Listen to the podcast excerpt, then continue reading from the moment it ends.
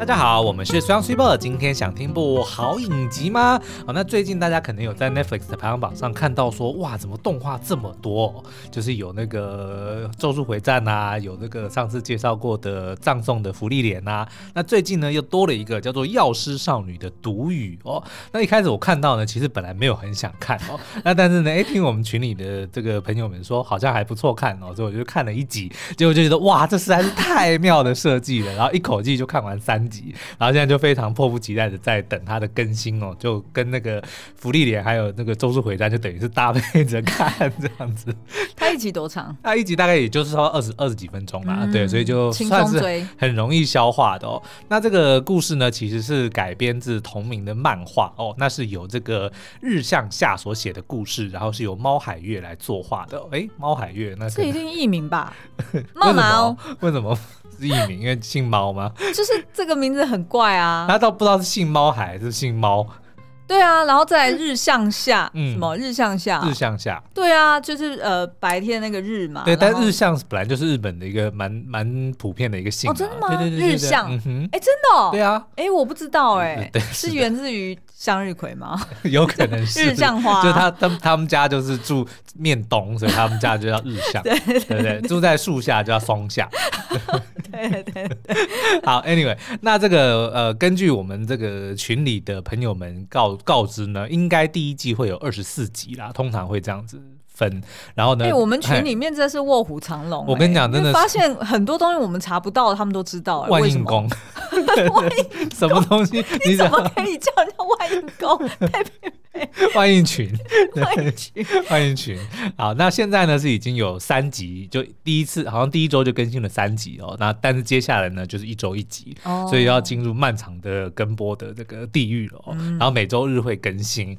那这个药师少女的毒语在讲什么呢？基本上它的这个剧名已经讲出来了，就是一个药师的少女，然后她的这个。故事，她的经历哦，她的英文叫做《The Apothecary Diary》。Apothecary 是就是药师哦。对呀，你不知道吗？Ross 曾经有买过 Apothecary Table。那是什么？就是钥匙桌。对对对对对，就是因为呃，下面的抽屉有很多抽屉，对对对对，Apothecary Table 就就是就钥匙哦。然后他的女主角呢是一个叫做猫毛，就是猫猫的一个少女哦。她非常的聪明，然后也有很强的推理能力。但是最厉害的呢是她拥有丰富的药理知识哦。她原本呢是在一个花街，就是大长今吗？哎，有点像大长今哦。对对对，她 原本是在一个花街，就是那个烟花。哎，那个叫什么？就是妓院。对，嗯，但不是一间妓院而已，他是在整条街上去担任药师哦，所以平常就是帮那些妓院里面的一些小姐们，就是可能就治疗啊，或者帮他们配药等等的哦。然后呢，但是有一次他就在出外采药的时候呢，哎，被人蛇集团绑架，然后就卖到后宫 去担任下级的女官，就是宫女啦。然后呢，却意外的被管理后宫的一个宦官，就是太监。叫做人事，那个人就是子丑寅卯壬巳午未那个人。哇，你你可以全部背完哦。这十二个很简单呐、啊，对不对？甲乙丙丁戊己庚辛壬癸，哎，到底是哪个人呐、啊？好，反正就是那个长得很像王的那个人啊，对对对，那个宦官他叫做王氏哦，然后就发现了我们猫猫的 叫人事啊，我叫王氏，王失利，王失利，就这个人事呢，就发现了猫猫的才能之后呢，哎，就把它收收编，但是目前还没有收编在麾下，但是我觉得他们两个应该会，就是找他来合作，对，他就把他推荐给了一个。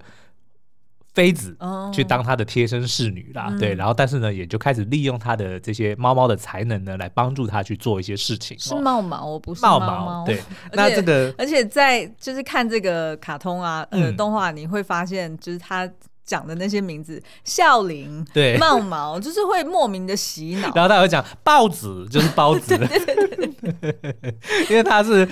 算是少见的中国风，就是设定在类似中国的一个架空世界的一个故事哦。对所以里面呢，就跟我们以往看到日本的古时候的是很不一样，就是蛮中国风的。嗯、所以不管是造型啊，不管是人名啊，甚至还有一些很多名词，他们都会直接用汉语的这个表达方式啊，哦、包子啊 等等。好，那所以猫猫呢，就故事就是在叙述它是如何在这个勾心斗角的宫廷里面去帮人哎解忧。然后破关打怪，慢慢建立自己的人脉跟对这个宫廷的影响哦。所以就是结合宫斗剧，嗯，解忧类型，对，然后还有那种打怪的那种游戏，嗯，目前还有霸道总裁跟这个。平平凡女子的一个感觉，就是人事跟猫猫目前感觉有一点像是霸道总裁的那种关系哦。对，那他也有漫画，目前好像是出到十本了，单行单行本出十本，所以其实算是蛮多的。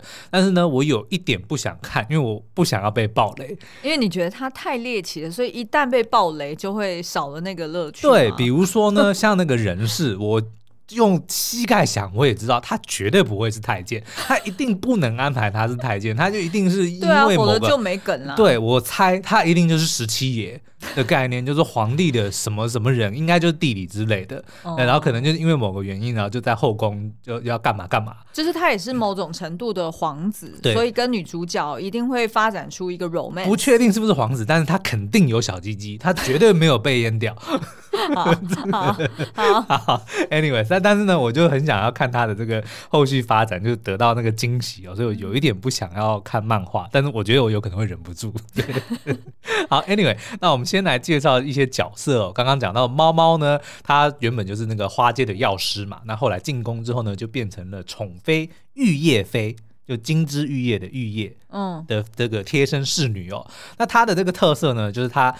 外貌非常的平凡，他自己也说、嗯、啊，没有没有脸，没有胸，嗯、然后呢又有雀斑，就是绝对不会是被皇上看上的啦，对。所以他就认命了，嗯、就在后宫就是乖乖的就想要。安然度过余生哦，嗯、然后呢，她是一个超级直女，直女呢是讲不是说她的她喜欢男生那个 straight，不是那个直，嗯、是她直线思考的意思，哦、对，所以呢，她就很蛮不解风情的哦，像比如说人事就是一个美男子嘛，不管男生女生都会爱上他的，哎、嗯，偏偏我们猫猫就对他无感，嗯、对，然后就甚至还觉得他很讨厌，然后呢，我们的猫猫每次只要讲到草药相关的东西呢，哎，它就会长出猫耳，然后就会变得非常的兴奋。然后讲到草药，就有点像那个派对咖孔明里面的店长，讲、oh. 到三国就会跑过来，嗯，现在在聊三国 就有一点那个概念哦。Uh. 然后呢，猫猫很喜欢制药，就做药、嗯、或者是做毒。他甚至说呢会自残，就在身上会去，比如说让毒蛇咬啊，会去做一些伤口啊，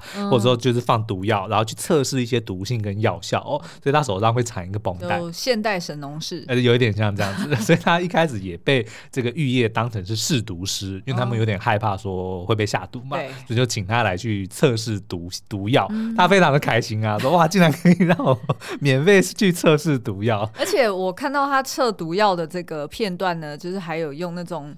那叫什么眼耳舌鼻意哦，嗯、是这样形容吗？什么东西？眼耳舌身意，就等于是说他用五、嗯、五感，哦，他会先去闻一闻，然后先去看，哎对，颜色有没有变，对不，对然后去尝这样子，嗯、然后去感受一下有什么感觉。他很妙，他就会比如说要去传达他的这个理念，说哦，这个后宫什么东西都有毒的时候呢，他就直接摘了一个这个牡丹花的叶，那个花瓣，然后直接塞到嘴巴里，说这个东西呢，吃下去会有毒的。但是因为他本身就是因为常常去试毒，所以他本身的抗性也比较强啊。Oh. 对，所以他也有告知这个玉叶飞说，跟人事说。你找我试毒可能会有风险，因为我的抗毒性比较高。对，没错。如果真的有毒药，未必测得出来啦。就是一般人可能是受不了，但是他自己的那个耐药性是对对对，但是他就是蛮喜欢去做这件事的。那后面呢，还发现说他会做春药，然后也做感冒药，所以真的是非常猎奇的一个故事哦。然后呢，他很讨厌人事哦，就觉得他像个毛毛虫。为什么是毛毛虫？不知道为什么是毛毛虫。他就反正就是形容说他像毛毛虫，就就非常的讨厌人事。嗯、那这个人事呢，就刚刚讲他是一个。连男人都会爱上的美男子哦！一开始呢，猫猫看到他也想说，嗯，这个威严的宫女，这个大姐是谁？然后结果发现是个男的，因为他就是有一点阴柔的气质。对，然后就一头的紫色长发嘛，然后的确五官就是非常的俊美俊美哦。然后呢，他是在后宫去管理大小事务的一个宦官，就是太监啊。但是呢，他另外有一个任务哦，就是偷偷的要替皇帝去测试妃子们的忠诚。这是一个蛮，我觉得蛮猎奇的一个设定啦，因为他就是长得那么漂亮嘛，就长那么帅气，就大家都会喜欢他。但是呢，他就有点像是皇帝要告诉他说，妃子呢不能只有漂亮，也不能只有比如说知书达理等等的，还要对皇帝非常忠诚。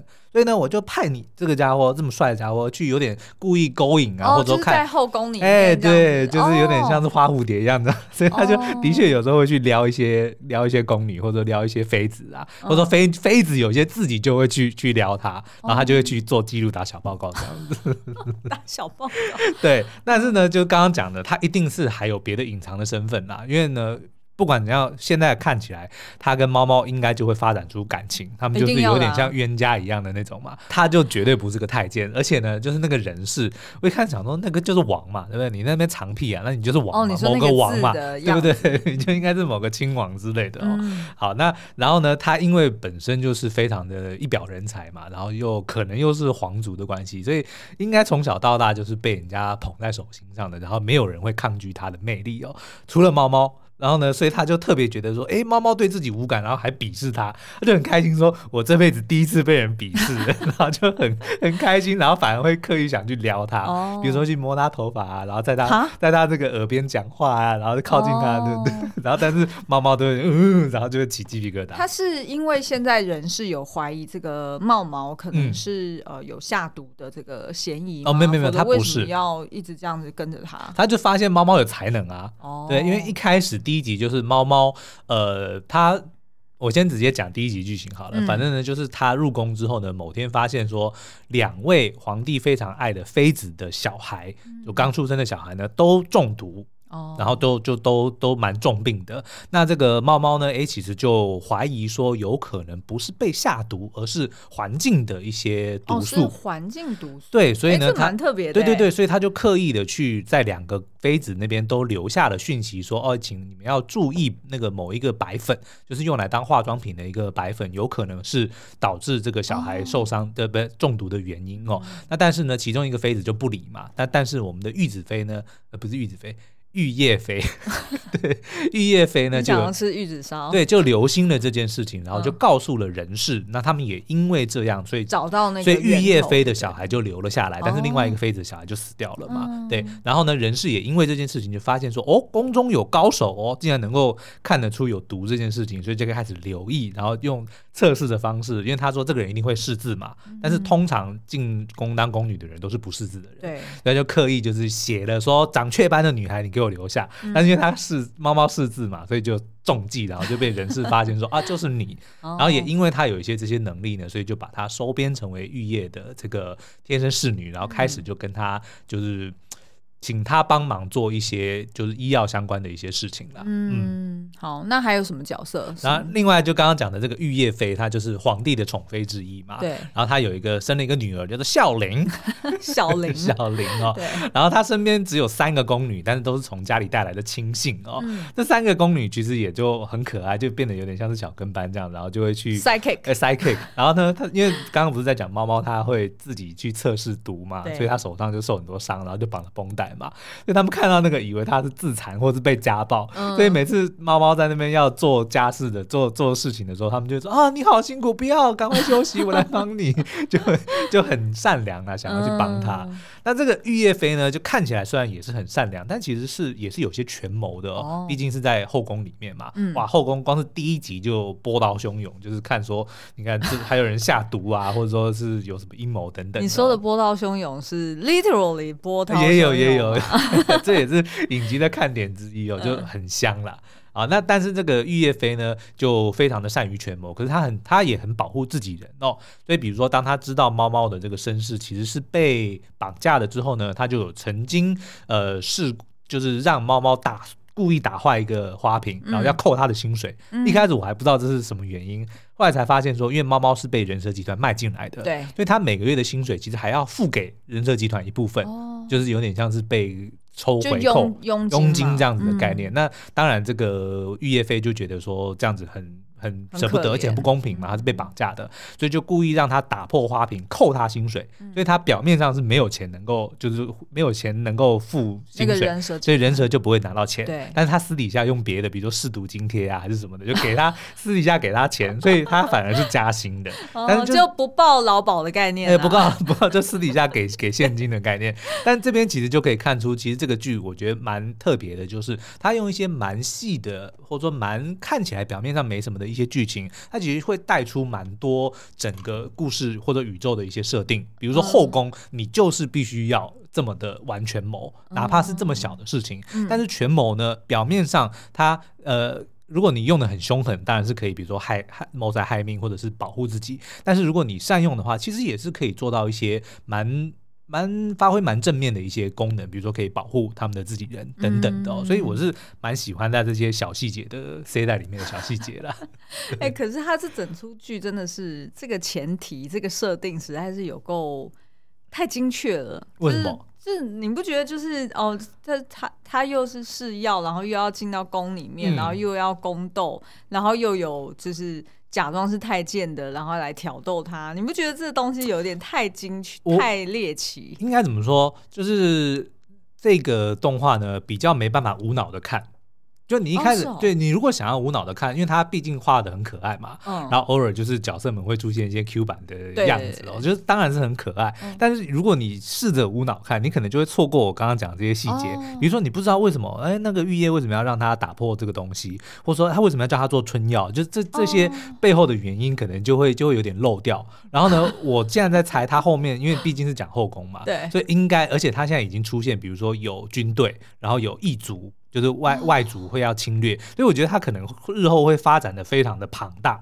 再加上如果漫画已经有十集了，对，就是我认为它内容一定很多。就是如果你前面前面这些细节错过的话，有可能后面会有一点有点落掉了。了解，因为他后面还要开始讲说，像比如说这个玉叶飞，他好像是忘记是哪一个。东都还是西都的的贵族还是什么的，哦、然后又有一些少数民族的公主会进宫当妃子等等的，嗯嗯、就其实会有蛮多的这种牵扯。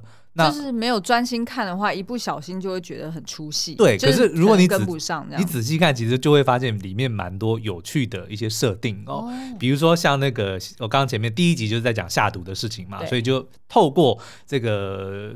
妃子们会提防说：“哎，是不是有人想要毒害自己的小孩？”是就《甄嬛传》就有啊，每一个小孩都会死，那个很合理。每一个妃子的小孩都会死，就是因为他们不希望说生下皇子之后，然后就会变成皇后，然后就毒大这样子嘛。所以大家都得要提防哦。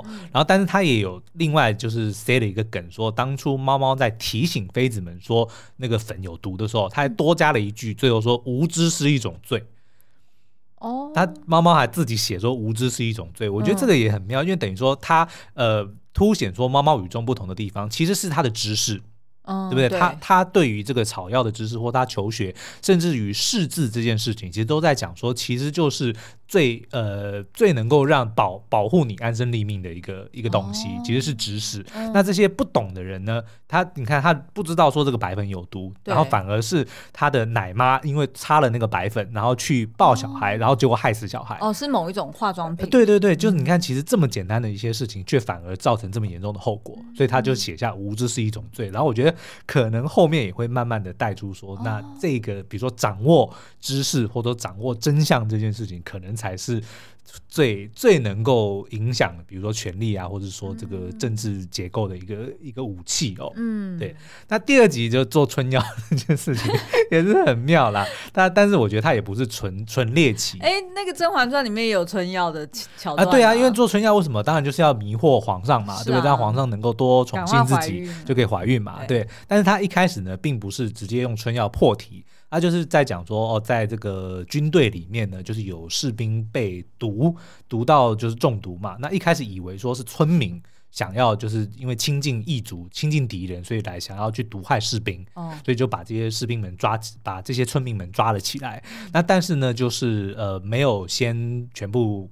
杀死啊，就是有先 hold 住，然后跑来问人事要怎么处理这件事情。谁跑来问人？就是那些士兵们，就是把这些事情传到宫里来。那这个我觉得也是一个，也是一个，也是一个线索啊。为什么要来问一个宦官，对不对？那一定不是一不是简单的宦官嘛。是是是。对，反正 anyway 呢，就是人事找了猫猫之后呢，才呃揭露真相，说其实并不是村民下毒，而是因为这些士兵们可能他们在呃生火的时候，或者说拿来做这些筷子啊，或者餐具，就是用现场的一些植物嘛。那植物很多地方都有不同的毒素，有些是叶子，有些是花瓣，有些是那个树枝、树皮等等的，嗯嗯、所以他就判断说，应该不是村民下毒，而是士兵们自己不小心用了一些有毒的植物，哦、然后才还好，就是害的就就是还好及时发现这件事，嗯、才没有就是造成无辜的人死亡嘛。那但是后来这件事情就是人是收到一盒包子，报纸，报纸，对，然后呢，那个。人事就叫那个猫猫来测试有没有问题嘛？嗯、那那个猫猫一打开一闻就说啊，这里面有春药，因为它可能在那个妓院待久了，哦、对对对，所以他知道这个。需要用这个东西。对，然后呢，嗯、这个可能我觉得在暗示什么，就是有。妃子或宫女是想要来引诱人士的，嗯、所以才才想要喂他吃春药嘛。哦、对，我觉得其实就会有一些这种很 subtle 的东西藏在里面，就很妙。哦、然后他后来就去委托猫猫来做这个春药，嗯、但他没有讲说他为什么要做春药，就是做了之后要给谁用，就目前还没有揭露这样子、嗯、啊。那第三集我自己觉得也是蛮蛮妙的，就是他发现说，哎，每天晚上在这个城墙上面呢，有一个幽灵在那边跳舞哦。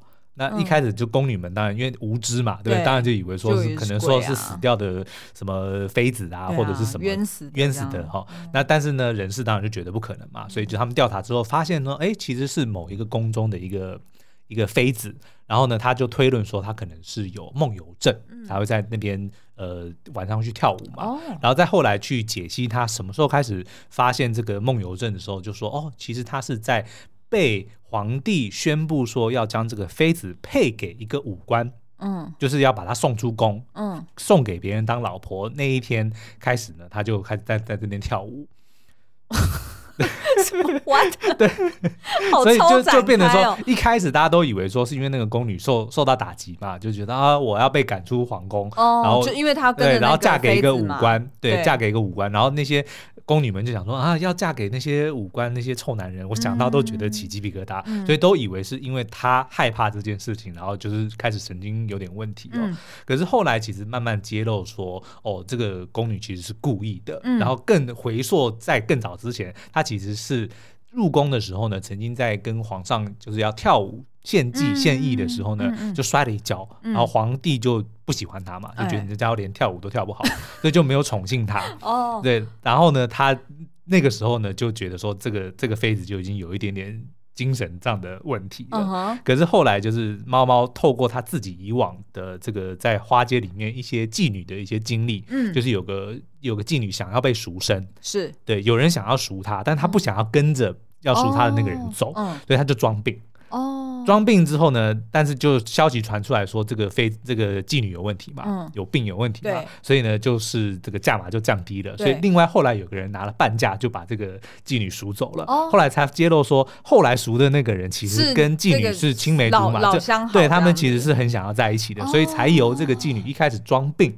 然后让自己的这个价码降低，oh. 然后才才跟自己心爱的人在一起。所以他们后来就揭露说，原来这个妃子也是一开始就喜欢那个武官，从小跟武官就是青梅竹马。嗯、但是他因为他就是被招进宫里面当当妃子嘛，嗯、所以他也不能够抗拒啊。嗯、但他就故意。跳舞就先摔跤，所以就让皇帝就讨厌他，然后就不跟他在一起。然后后面呢，就是那个武官又呃很奋勇的杀敌，然后就跟皇帝要求说，我要这个妃子当当我的这个这个奖赏之类的。那皇帝当然就答应了嘛。那可是后来为什么这个妃子会跳舞呢？其实也不是他神经病，或者说神精神有问题，就他要让别人以为是这样，但其实真正的他其实是。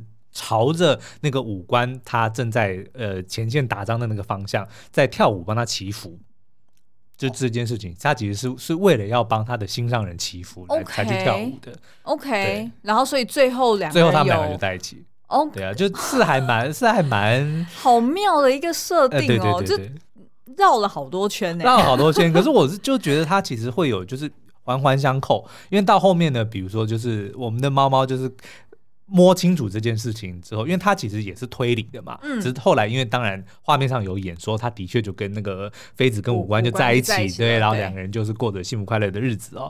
然后那个猫猫就看着那个戏讲，想说哇，什么能够呃治愈爱情的灵药真的存在吗之类的？嗯、那我觉得可能就已经在梗说，哎，我们的猫猫日后可能就会改变他侄女的这个心态，然后就可能就会开始对爱情会有一些好奇，或者说至少爱情这件事。事情已经在他的心里哎产生了一些作用，哦，他可能就会开始做出现一些改变了。哎，我强烈怀疑这个作者应该是就是看 那种中国宫廷剧的。我觉得一定有。哎，宫《甄嬛传》多久？《甄嬛传》有十几年了吧？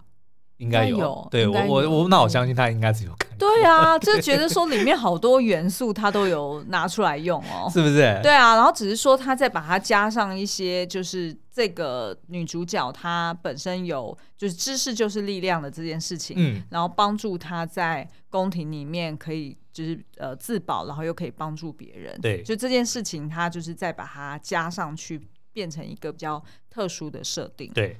那我觉得现在其实这个刚刚听我讲这些，除了剧情有点烧脑，然后有点悬疑之外呢，我觉得最棒的设定当然就是我们的这个直女女主角，嗯，跟这个美男太监的的这个冤家剧情线啦。那如同我刚刚讲的，我推测呢，这个人是一定不是太监，所以他们之后会发展出爱情关系的。那但是呢，因为这个美男子他本身就是非常知道自己的优势在哪嘛，然后又是在后宫一天到晚就是在女人堆中。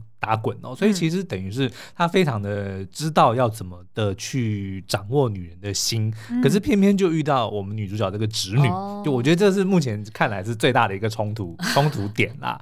然后后来我就特别去查了一下侄女的一些特质，嗯、然后我在网络上就是 Pop Daily 有一篇文章，就是讲说侄女的八大特质，我可以来跟大家分享一下。哎，我还是第一次听到有侄女，你听过直男嘛？对不对？对，我知道直男，对，但是你一开始一定以为直男就是 straight man，就是喜欢女生的。男生，我以为是呃奠基在那样子的基础上，嗯、然后再去发展说哦，可能偏向比较就是喜欢的东西，可能比较是 superhero 啊，嗯、或者比较宅啊，你说 nerdy 这样子吗？对对对，大概也只知道这些。但是其实并不是，就是这个直，其实刚刚就讲讲，其实是直线思考的意思，哦、就是他们比较不不不善解人意啦。哦、所以我在这个 Pop Daily 的文章里面看到的就八大特质，嗯、我觉得也跟我们的那个猫猫非常的相似哦。嗯、比如说第一个就是不解风情。就你跟他讲很多，比如说风花雪月的东西，嗯、他完全没兴趣，他就非常专注于他的，比如说药师或者说他的草药这种东西，哦、他就非常喜欢。嗯、其实你要硬解说他是 nerdy，其实是可以的，也是可以的。对，就是他们非常的专注于自己有兴趣的事情，然后其他的东西呢就不感兴趣，就不解风情嘛。然后再来第二点呢，理性大于感性。这是绝对的，对不对？他们就是很多东西就会用逻辑思考，然后就比较不会受情绪所影响，或者说也也不不容易被情勒，因为很多东西他们就会用逻辑来对来推论，就理性大于感性哦。第三个呢，聊天常常被拒点，那这个猫猫上面可能看不太出来，但是如果你跟他聊的是他没兴趣的东西，他的确很容易就是说，哦，那没事的话，小的先告退了。但如果你跟他聊草药的话，他就噼里啪啦就会讲很多。哦，这我觉得其实跟前面的这个理性大于感性或不解风情是相关的。对，是相关的。就是他有兴趣的事情，他会非常的投入，然后会非常的想要跟你分享。嗯，但如果跟他无关的，或者说他不感兴趣的，他就会不想要谈。比如说人事，他就不喜欢，他就不会跟他多。多多讲话哦，好，第四个呢，他不懂怎么表达，就干脆不表达。这个的确也在猫猫身上也有，比如说他不相不不不理解的事情，比如说人事，你干嘛要弄我？你干嘛要这样子？就是靠我那么近干嘛？就是他他如果不理解这一块，就说人事到底想干嘛的话，他其实会就就干脆就就绕跑，就不就不管这件事情，就就好像当他没发生过，或者就直接就鄙视对方，他也不会去想说哦，对方其实是想要。示好或者什么的，哦、他就不太理解人事到底在干嘛，嗯，对，反而会觉得有点有点反感哦。然后呢，第五个是惯用自己的意思解读，这个的确 惯用自己的意思哦，就是比较主观一点。对，就比如说去猜想说，哦，你到底为什么要春药？嗯，是不是什么什么，就是跟、哦、跟这个东西有关，他就用自己的角度去去推论啊。比如说他当初那个人事有人送他包子，他就直接讲说。送你包子的人今天晚上应该会来找你，他就他就直接下一个结论了，用自己的意思去解读了。哦、对，好，那第六个呢？哎，撒娇是什么呢？跟我没关系。嗯，对。哎，为什么讲到现在，我觉得我符合？哎，对我刚刚突然也是讲讲一讲怎么这么，因为我就发现你是盯着我看，然后摸下巴。我没有，我不是那个意思。但是的确现在看来，哎，不解风情 check，理性大于感性 check。聊天常常被句点，嗯、呃，这个还好，不懂怎么表达。说我我也常常聊，我也常常拒点别人呢、欸。就是我在跟别人聊天的时候，嗯、我就哦，这个意思就是你去拒点别人啊，对，就是子女会拒点别人啊，对，就是我就会说、啊、哦，原来如此，然后就就拒点，就你不想要再聊下去，然后你就直接拒点了。我不是不想，也也有可能是。不知道，或者是就只是纯粹活在自己世界里面。哦，那的确，因为像我，即使是我不没有兴趣的东西，我可能还会怕人家尴尬，然后讲说：“哦，是这样吗？”对，哦、我觉得你好 friendly，对不对？我就会去，在外面我就会我就会去想办法去延长这个 这个聊天的寿命。对，对，对，然后你自己很怕尴尬，对，所以你就会自己采衣娱娱亲，你知道吗？即便对方不是你的爸妈，不是我的亲，你都会采衣娱亲。对，然后好，所以撒娇是绝对。子女们是绝对不会撒娇的哦。对，然后再来呢，跟男生都是好哥们，这个就未必。对，我也觉得未必。这个就未必。然后猫猫的确目前也没有这个这个倾向，但是因为他在后宫嘛，就男生真的不多，嗯、就算真的有男生，也都是太监。太监对，对所以这一点就无法在猫猫身上印证。追梦呢，倒也没有，没有，没有一点都没有，就是性别其实是无关的。哦，我觉得这个第七点啊，就是跟男生都是好哥们，嗯、我觉得可以换个角度讲，就是说他可能就是有过纯友谊，对，就是异性也有纯友谊的发展空间。嗯，譬如说像我小时候，可能就是有几个就是在。国小或国中、高中，其实我都个别有那种就是特别要好的男性友人。哦，就是你比较不会去把性别差异这件事情考量进去。对，嗯、然后他，然后他们可能也真的把我当做是一个哎认识。女生的一个好窗口，嗯，就就等于是说，她也不会担心说，哦，我们彼此之间会有什么样擦出火花，或者有什么误会，不会，因为基本上我还可以就是换个角度去告诉他说，啊，通常女生是怎么想的，但是我不是这么想，叭叭叭，类似像这种，所以其实是可以有纯友谊的，嗯，的关系。OK，对，嗯，好，那最后一点呢，就是。对不上心仪对象的雷达哦，那这个是非常的确定哦，因为人事呢已经很明显的表达对猫猫的一些兴趣哦，嗯、但是不管他做什么事呢，猫猫都完全接收不到，或者说就直接排斥。啊、我我觉得也不能这样讲，因为其实那个男主角他本来在片中就是设定一开始就是介绍说他是太监嘛，哦、所以所以猫猫就算有兴趣，肯定会觉得啊，反正你也不能干嘛。对啊，所以就是会用一种就是。纯粹是公式互动的方式啊，哦、也可以理解啊。OK，、嗯、好，那反正呢，这以上八点呢，就是我们觉得哦，哎，其实还蛮多，蛮符合我们猫猫跟水梦的。除了我以外，你有 认识其他女生也是类似直女哦，好像比较少，对不对？的确是比较少诶，因为女生通常都会比较、嗯、呃娇柔啊，然后会比较感感性大于理性比较多，嗯、通常是这种我认识的会比较多是这样的啊，嗯、对啊，嗯。好，所以以上呢，就是我们对于这个药师少女猫猫的毒语的这个三前三集的粗浅解析哦，那如果大家有看过漫画，就是说对这个作品比较理解的人呢，就请手下留情哦，因为其实我是不想被爆雷，因为我今天就是纯粹根据我这三集的推测跟解析嘛，哦、所以如果大家已经知道说啊人事的真实身份是什么，然后我讲错的话呢，哎，请不要，请不要骂我，我只是不想被爆雷，因为我们就是我们就是想要就是慢慢的一周一集的欣赏，对对对，但是但是我还蛮有自信，就是我我愿意赌，嗯。一千块就是人事，绝对不是太监。好，所以以上就是我们的今天的解析哦。那如果大家还想听我们聊更多，那我这个应该肯定会跟着《周助回战》还有、嗯、呃芙莉莲一起追下去哦。所以大家如果想要听我日后解析更多的话呢，就请到 Apple Podcast 底下五星留言，或者是到我们的聊天室跟大家一起聊。那聊天室的密码是 Lesson 九九 L E S S O N 九九。好，那今天节目就到这边，我们下次再见，拜拜，拜拜。